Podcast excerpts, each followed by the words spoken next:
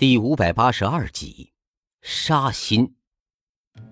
史迪威想了一下之后，说道：“方雄伟，今天你的表现让我十分失望。本来我已准备为你再申请一枚勋章，但是因为你今天的错误，我决定不再为你申请勋章，以此作为对你的惩罚。你有什么意见吗？”“没有，绝对没有意见。我愿意接受这样的惩罚。”方汉民挺胸，大声说道：“史迪威看了看鲍特纳，对于他今天的表现非常失望。这一次，他之所以把鲍特纳招来，主持这次的作战计划，说白了是想为鲍特纳立威，为他拉人头争功劳。可是鲍特纳却看不出这次作战计划的关键人物其实是方汉民，而不是他。现在，鲍特纳居然还想以此为条件。”要挟他把方汉民赶出这个计划，这简直就是昏了头。说白了，这个计划是人家方汉民提出来的，没有人比方汉民更明白该怎么去执行。把方汉民赶走，去哪儿找一个比他更合适的人来执行？难道让鲍特纳拎着枪去胡康河谷跟日本人较量？哼，算了吧。史迪威相信，如果让鲍特纳去的话，这家伙在胡康河谷里面连一个小时都活不到，便会变成一具尸体。现在他可以说是对鲍特纳十分失望。既然作为他的参谋长，鲍特纳就应该非常理解他的各种安排，而不是做意气之争，让他为难。现在倒好，这家伙居然忘了他的本职应该做什么，还想利用这件事要挟他。对于鲍特纳这样的表现，史迪威也不由得生气了，但是他还是尽量克制着情绪，考虑了一下，对鲍特纳说道：“现在我已经处罚过他了，你满意了吗？”鲍特纳高傲的仰着头：“这样的人根本就不应该授给他什么勋章，这种人只应该把他放在战壕里面去当一个士兵。”方汉民在一旁脸皮抽搐了几下，心道：“这个鲍特纳还真是个笨蛋呀！现在还对史迪威不依不饶，看不清局势，真想不通史迪威在哪儿弄来这么一个不懂事的家伙。如果把中国驻印军的指挥权交给这种笨蛋的话，真不知道会闹出什么笑话。像这种家伙，即便是盟友，也应该立即弄死。”省得成为专坑自己人的猪队友，因为这种人比敌人更可怕。他这样的存在只会给敌人送自己人的人头，所以方汉民对这个鲍特纳居然瞬间起了杀心，冷冷的在背后看了他一眼，双眼之中闪过了一丝冷芒。事情到了这一步，史迪威也有些下不来台了。他挥了挥手，方中尉，今天暂时到这里吧，你先回去等消息，我马上回去找你。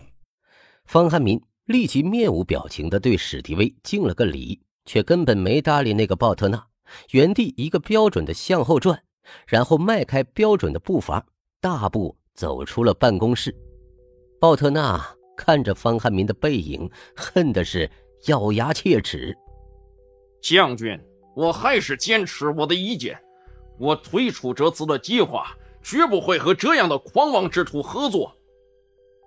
方汉民走到门外，正好听到了鲍特纳的这句话，冷笑了一声，把帽子戴回了头上，然后大步离开了史迪威的指挥部。当方汉民出门坐上派给他的威利斯吉普车之后，脑海中灵光一动，忽然间想起了一点什么。于是立即开始调动所有的脑细胞，开始回忆了起来。渐渐的，他终于想起了曾经看过的一些资料之中，似乎确实提及过这个鲍特纳。在后世，他看到过一些有关远征军的资料里，曾经多次说过，孙立人很不喜欢这个刚愎自用的人，应该多次对史迪威要求过罢免鲍特纳，起码取消他的指挥权。原因很简单，这个鲍特纳确确实实是一个彻头彻尾的蠢货。历史资料里记载过，远征军开始反攻胡康河谷之初，因为史迪威军务繁忙，便把指挥权交给了鲍特纳。但是这个鲍特纳却做出了非常愚蠢的决定，险一些害死了首批攻入胡康河谷的新三十八师幺幺二团整整一个团的中国军队。这个鲍特纳刚愎自用到了极点。始终坚持认为胡康河谷西部和印度交界处的新平阳、渔邦等地日军兵力很少，而且战斗力非常差，所以他认为派出幺幺二团一个团的兵力，便应该轻轻松松的拿下这两个地方。但是幺幺二团在攻入胡康河谷之后，却立即遭到了大批日军的围攻，被死死的包围了起来。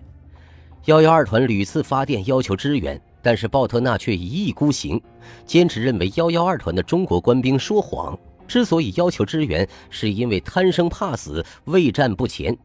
所以孙立人多次要求率领新三十八师其余部队前去支援幺幺二团，都被这个鲍特纳断然拒绝，命令孙立人不得动用一兵一卒为幺幺二团提供支援，而且还发电报。斥责幺幺二团谎报军情，命令他们立即发动进攻，攻取新平阳等地。最后逼得孙立人不得不越级申诉，直接告到了史迪威那里。史迪威将信将疑之下，和孙立人一起乘坐飞机去观察了前线的战事情况，这才发现幺幺二团确实没有说谎，他们确确实实遭到了数量居多的日军围攻。史迪威这才准许孙立人。率领新三十八师主力进入胡康河谷，对幺幺二团提供支援。等新三十八师攻入胡康河谷，为幺幺二团解围之后，幺幺二团已经被日军包围了一个多月了，险一些就全军覆没。后来，这个鲍特纳还犯过很多指挥上的错误，导致了很严重的后果。所以，他今天第一次见到鲍特纳，便跟他闹得水火不容。其实潜意识里已经敌视这个鲍特纳了，只是当时他没想起来这家伙都干过什么蠢事儿罢了。一想到史迪威打算把他交给鲍特纳指挥，他不由得就后背发凉。